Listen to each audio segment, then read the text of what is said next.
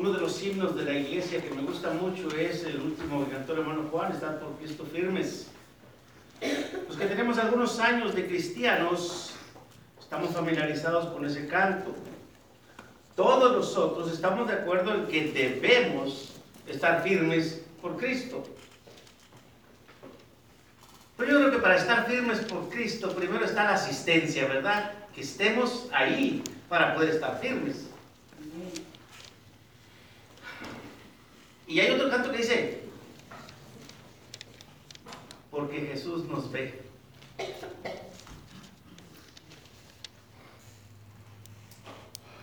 Todos tenemos una opinión acerca de cómo los cristianos debemos estar firmes por el Señor. Todos tenemos una opinión sólida acerca de en lo que deberíamos mantenernos firmes. Hoy les propongo que dejemos que Jesús, el mismo Señor Jesús, nos diga cómo estar firmes por Él.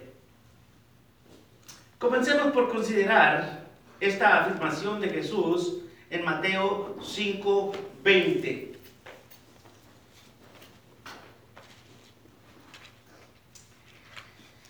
Es muy específica, es muy concreta, es muy clara. Y necesitamos entender y permitir que lo que Él dijo forme nuestra comprensión de cómo podemos o debemos estar por Cristo firmes. Después de que él hizo la introducción a su lección, hizo esta declaración, porque os digo que si vuestra justicia no fuere mayor que la de los escribas y fariseos, no entraréis en el reino de los cielos. En primer lugar, vamos a centrarnos en estas bases. Jesús nació, murió y resucitó para traer a la existencia un reino espiritual que no tendrá fin. Para la mayoría de nosotros, eso no es algo nuevo. Y coincidimos en que Jesús trajo a la existencia ese reino espiritual que ya está establecido, que estamos en él. Y la mayoría de nosotros estará de acuerdo en que un hombre o una mujer que está en Cristo inmediatamente pasa a ser parte de ese reino. Jesús fue específico acerca de lo que era necesario hacer para ser parte de ese reino y que nuestra justicia debe superar la justicia de los escribas y fariseos. Pero dirán algunos de ustedes, ¿y quiénes fueron los fariseos? O los escribas, perdón. Y déjenme decir que los escribas eran hombres muy educados, judíos, entrenados, que tenían la responsabilidad de la reproducción de las escrituras del Antiguo Testamento a mano. Cuando una nueva copia de un libro del Antiguo Testamento era necesaria, estos hombres la hacían. Ellos estaban comprometidos con la precisión. Sabían cuántas veces cada letra del alfabeto se repetía en cada libro. Sabían cuál era la letra de en medio de cada libro y sabían acerca de la letra de en medio de cada sección principal en el libro. Contaban las letras para asegurarse de la precisión del libro. Usted puede imaginar cuánto conocimiento de las escrituras adquirían al copiar los libros una y otra y otra y otra vez. ¿Y quiénes fueron los fariseos? Los fariseos eran un segmento específico del judaísmo que se dedicaban a guiar la nación de Israel por las sendas antiguas. Ellos creían que la Biblia era literalmente la palabra de Dios, que era una autoridad completa, la palabra viva de Dios y que debe ser aplicada en cualquier situación y en cualquier edad. Eran literalmente, literales en su estudio, en su aplicación y estaban comprometidos con el verdadero significado y la intención de la escritura. Ellos eran la principal influencia religiosa en Israel. Jesús le rindió este homenaje a su conocimiento en Mateo 23, 2 y 3, diciendo, en la cátedra de Moisés, cuando se va a enseñar acerca de Moisés, acerca de lo, de lo que Moisés hizo, de lo que Moisés dijo y cómo lo hizo, se sientan los escribas y los fariseos. Así que todo lo que os digan que guardéis, guardad, guardadlo y hacedlo, mas no hagáis conforme a sus obras, porque dicen y no hacen. Los problemas de los fariseos eran porque su espiritualidad no estaba arraigada en sus conocimientos. Jesús específicamente dice que nuestra justicia debe exceder la justicia de ellos. Y saben que hermanos y amigos, eso no va a suceder a través del conocimiento, porque nuestro conocimiento de las escrituras no sobrepasa su conocimiento de las escrituras. Y eso no ocurrirá a través de la obediencia a las órdenes y tradiciones de, o por medio de nuestra obediencia, porque nuestra obediencia raramente iguala a la de ellos. Eso no sucederá a través de un compromiso con la preservación de nuestro patrimonio y tradiciones. Ellos eran expertos en la conservación del patrimonio y la tradición religiosa. Entonces, ¿cómo podemos superar su justicia? Jesús nos dijo cómo hacerlo en Mateo capítulo 5. Jesús contrastó la justicia de los escribas y fariseos con la justicia de aquellos que le seguían utilizando dos frases. La primera es, oíste que fue dicho. Y la segunda es, pero yo os digo, verso 21, oíste que fue dicho a los antiguos, no matarás y cualquiera que matare será culpable de juicio. Estas dos frases fue donde Jesús comparó dos conceptos de justicia. Oíste que fue dicho, refleja la justicia de los escribas y fariseos. Pero yo os digo, refleja la justicia del Señor y de sus seguidores. Contraste número uno, Mateo 5, 21 al 26. Oíste que fue dicho a los antiguos, no matarás, y cualquiera que matare será culpable de juicio. Pero yo os digo que cualquiera que se enoje contra su hermano será culpable de juicio, y cualquiera que diga necio a su hermano será culpable ante el concilio, y cualquiera que le diga fatuo quedará expuesto al infierno de fuego.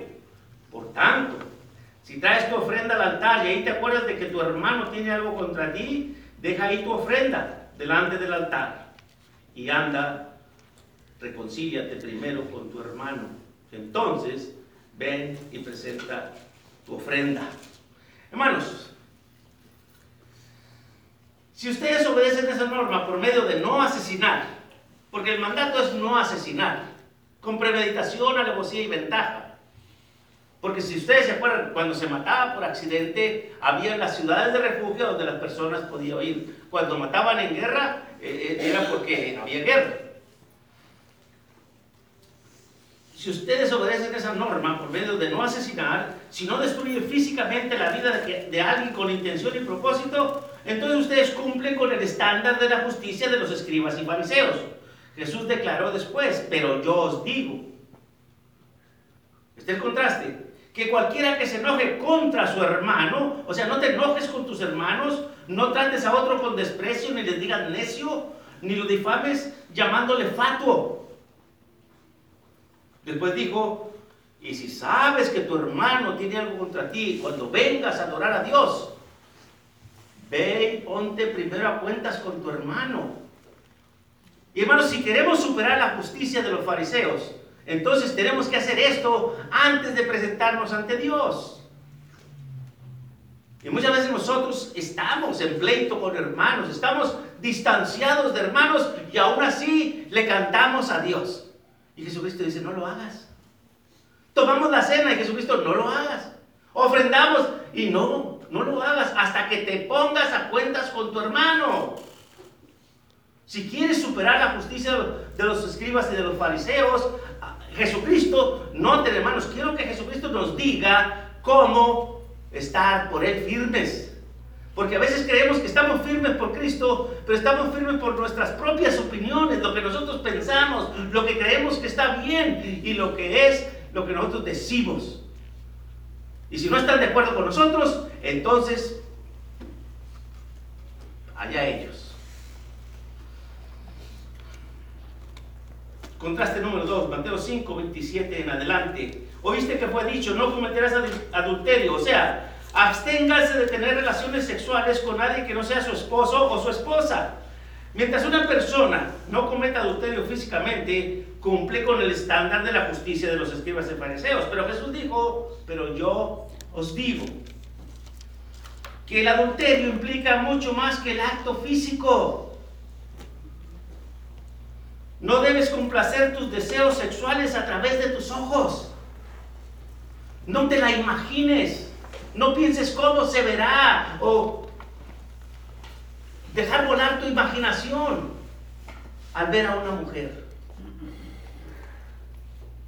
Pero decía, mientras una persona no cometa adulterio físicamente, cumple con el estándar de la justicia de los fariseos. Y Jesucristo dice, pero yo os digo que el adulterio implica mucho más que el acto físico. No debes de complacer tus deseos sexuales a través de tus ojos. No mire a la mujer como que son seres humanos, como que no son seres humanos, ni como criaturas que existen solo para complacer las fantasías de tu imaginación.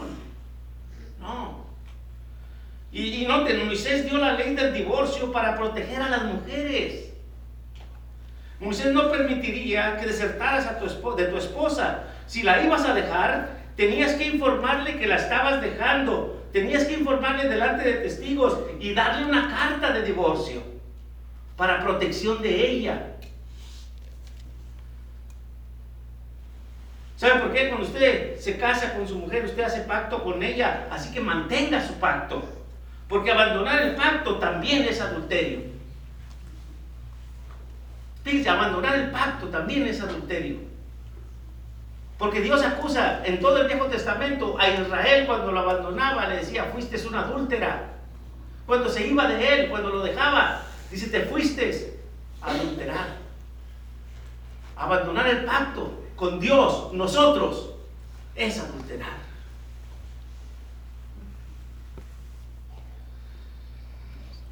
Contraste número 3, Mateo 5, del 33 al 37. Viste que fue dicho a los antiguos, no hacer falsas promesas. Haz lo que prometiste a Dios que harías. Mientras técnicamente, técnicamente, hacías lo que habías dicho que harías, cumplías con el estándar de justicia de los fariseos y los escribas. Pero ellos ponían un gran énfasis en los aspectos técnicos. Y te decían, es que tú no pusiste atención cuando te estaba diciendo. Tú no te fijaste bien cómo te lo dije. Mira, el, verbo este no encaja aquí, esto tampoco. O sea, te, empezaban a explicar técnicamente que no te habían prometido eso, que no te habían dicho eso. Y entonces ya se justificaban. Y dice Jesucristo, pero yo os digo que seas una persona que cumple su palabra.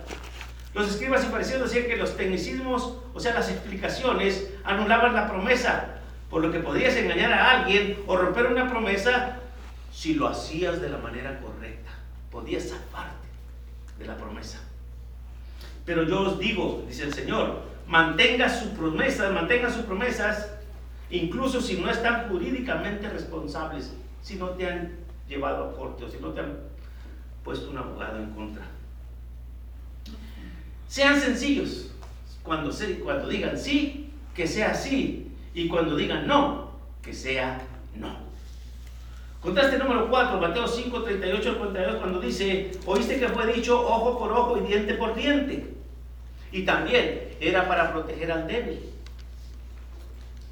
Pero mientras no se exceda la justicia, estás cumpliendo con el estándar. O sea, mientras no le tumbaras un diente a la persona, lo podías golpear todo lo que quisieras. mientras no le sacaras un ojo, está bien, no hay problema. Lo podías dejar medio muerto, nomás que no se muriera. Si moría dos, tres días después, entonces ya no fue porque tú lo golpeaste. O sea, estas eran las cosas que ellos ponían. Y estas son las cosas que nosotros también queremos defendernos. Ah, no, pero es que mire, yo no dije así, yo no lo hice así, yo no lo quise ofenderlo. O, cuando pedimos perdón, pasamos a frente y decimos, pues hermanos, si acaso los he ofendido, tú sabes que los ofendiste, pero si acaso de alguna manera los ofendido, pues ¿para qué pasas al frente si no estás seguro si los ofendiste o no los ofendiste? Eso es cuando sepas que ofendiste a alguien, eso es cuando estás, alguien, si sabes que alguien tiene en contra de ti algo. Fíjense, mientras no se exceda la justicia, estás cumpliendo con el carácter de la justicia de los escribas y fariseos. Es bueno que la persona infractora pague el precio completo de la justicia, pero no tienes por qué ser vengativo. El Señor dice, pero yo os digo, sean gobernados por la bondad, no por la justicia. Porque hermanos, si Dios aplicara su justicia a nosotros, ¿dónde estaríamos? ¿Dónde estaríamos si Dios fuera justo con nosotros? Hermanos, ya no estuviéramos aquí. Estamos bajo la gracia, bajo la misericordia, bajo la bondad de Dios. ¿Y por qué nosotros que recibimos la bondad de Dios no podemos pasarla a los demás? Porque no hemos aprendido a parecernos al Hijo de Dios. Y decimos, están por Cristo firmes. ¿Cómo? ¿Cómo vamos a estar por Cristo firmes si no somos como Cristo? Si no vivimos como Cristo, si no tratamos a la gente como Cristo. Sean gobernados por la bondad, no por la justicia. Sean gobernados por la humildad, no por la justicia. Hagan más que lo que se espera de ustedes.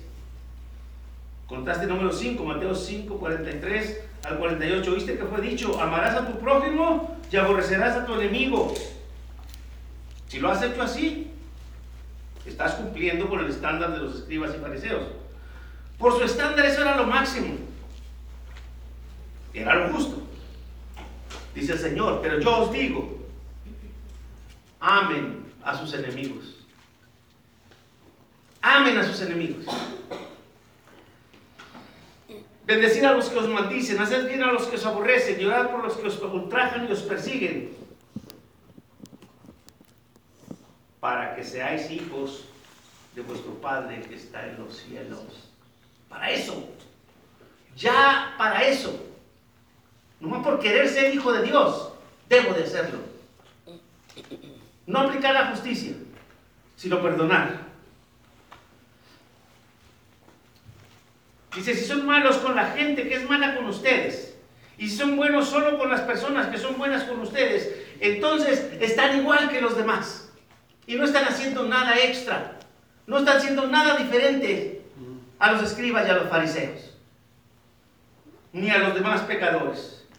¿Saben qué? El amor de Dios debe ser el estándar de los que quieren estar por Cristo firmes. Ese debe ser el estándar, esa es la medida. Si quiero estar firme por Cristo, debo de amar aún a mis enemigos. Recientemente disfruté de una buena conversación privada. Y noten esto, en esta conversación un cristiano muy amigo mío compartió un pensamiento que ilustra este punto de una manera muy fuerte. Y decía, como cristianos no hemos aprendido la diferencia, la diferencia entre la redención y el carácter piadoso. Fíjense. A veces creemos que el convertirnos a Cristo automáticamente ya nos hace buenos. No, no, no, no, no. Hay muchos obstáculos que quitar, hay mucha carnalidad que matar. Hay que crecer en espiritualidad e ir matando la carnalidad en nosotros. La redención es un don de Dios que viene a nosotros a través de la sangre de Jesús. Él nos bendice a través del perdón. A causa de la redención recibimos la gracia y la misericordia. Pero el carácter piadoso tiene que formarse en nosotros. Ese no es un don. ¿Saben qué es? Es fruto del Espíritu. Es fruto del Espíritu. Es una demostración de que el Espíritu está en nosotros. Es después. Se tiene que desarrollar. Noten eso. La pregunta que surge entonces, ¿la redención es real? Absolutamente. Desde el momento que tú te bautizas para perdón de tus pecados, está redimido. Pero tienes que crecer a la medida y a la estatura de la plenitud de Cristo. ¿Cuándo es la redención? En el momento que entramos en Cristo, en el momento que decidimos por la fe y el arrepentimiento unirnos al Señor en su muerte, sepultura y resurrección. Y la pregunta que surge es, entonces en ese momento, ¿automáticamente desarrollamos el carácter piadoso? No, no. Hay un montón de mal que debe morir en nuestras vidas. Hay mucho que aprender de Jesús. Hay todo un nuevo sistema de valores para desarrollar en nuestras vidas. Nuestra incapacidad para entender esa verdad, hermanos, fíjense, nuestra incapacidad para entender esa verdad a, desarrollar la piedad entre nosotros para con todos, ha causado muchas muertes en la iglesia, porque humillamos y echamos fuera a veces a los cristianos que tienen poquito, porque no entienden como nosotros lo entendemos. Y decimos, salieron de nosotros porque no eran de nosotros, tú los cuidaste.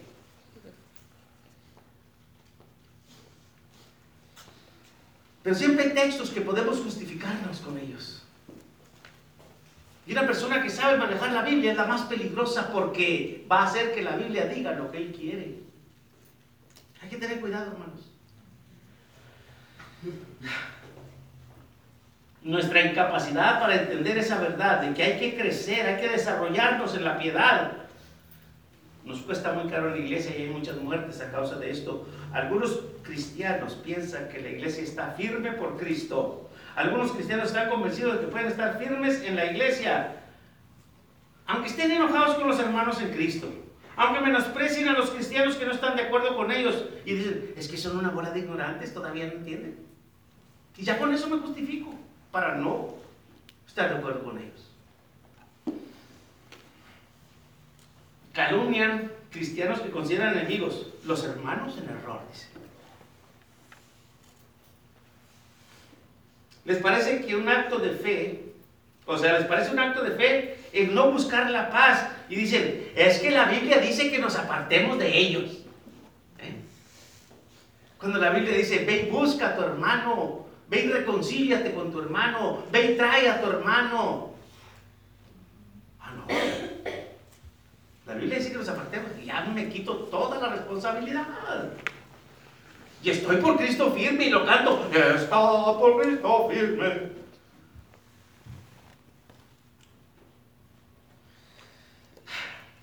¿Les parece que es un acto de fe no buscar la paz? Algunos hombres cristianos están convencidos de que pueden ser buenos cristianos y mirar a las mujeres como objetos sexuales saciar sus deseos sexuales a través de sus ojos. Rompes promesas, rompen promesas utilizando tecnicismos cuidadosamente elaborados. Dicen que hay que ser gobernados por la justicia en lugar de la bondad y la humildad. Piensan que el hacer más de lo que se espera de ellos se va a ver como un signo de debilidad. Van a decir que soy muy tonto. Van a abusar de mí. Te van a poner la pata en el pescuezo.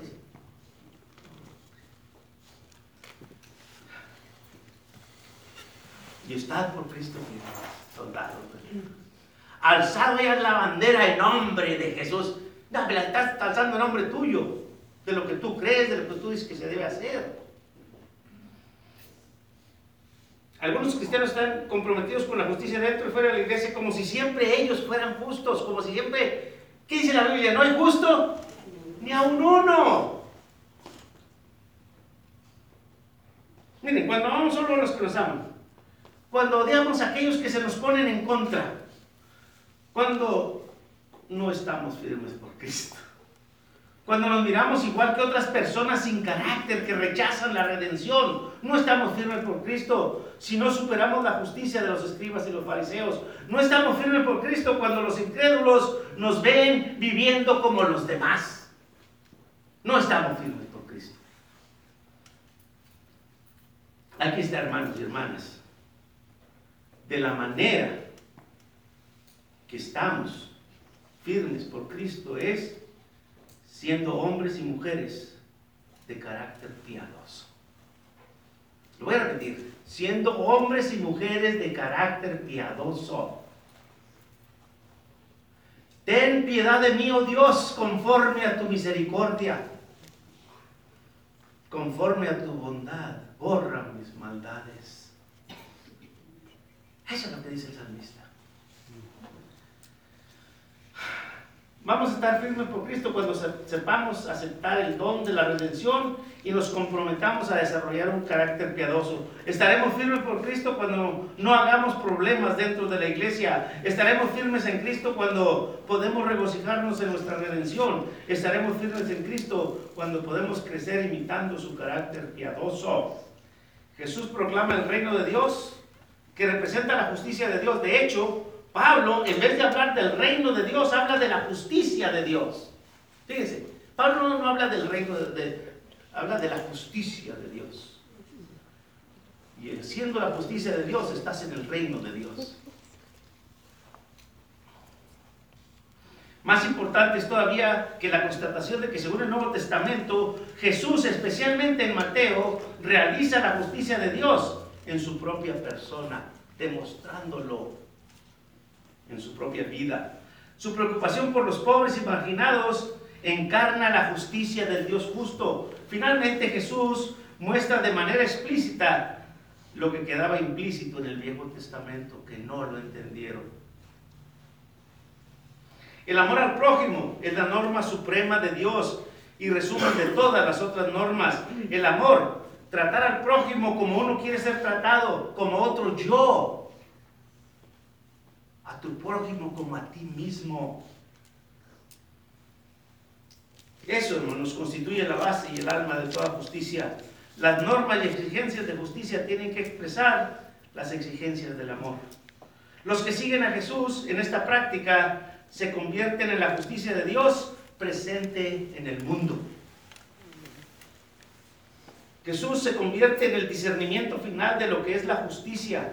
Practicar la justicia es seguir a Jesús. Estaremos firmes por Cristo cuando superemos la justicia de los escribas y fariseos. ¿Estás creciendo? ¿Estamos creciendo en la dirección correcta? ¿Necesita usted la redención de Dios? ¿Saben qué? Está disponible de forma gratuita para todos aquellos que la quieran.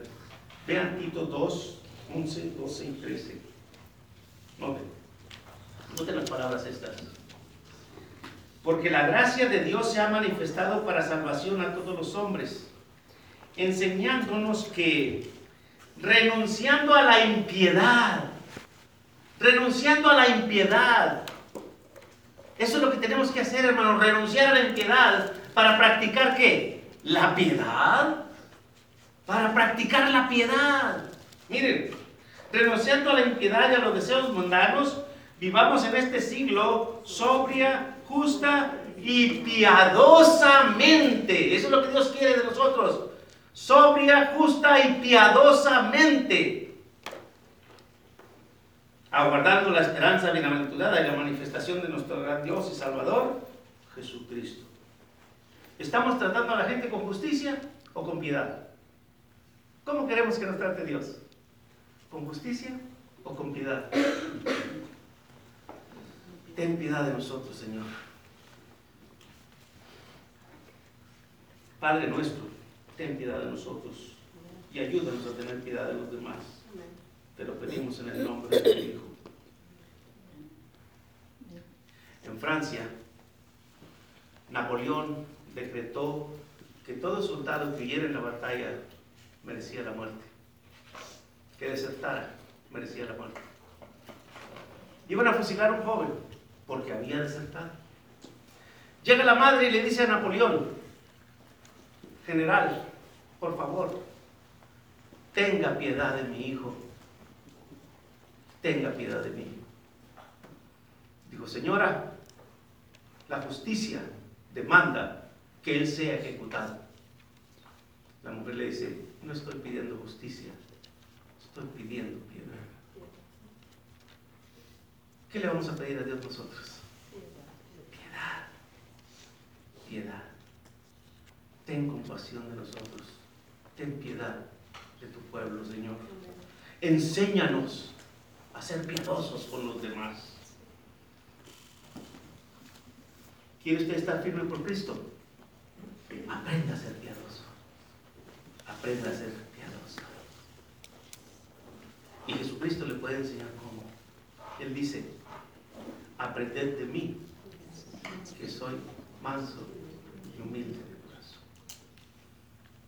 Porque Dios nos mandó a eso, a mostrarnos misericordia, a mostrarnos piedad y a enseñarnos que por gracia somos salvos.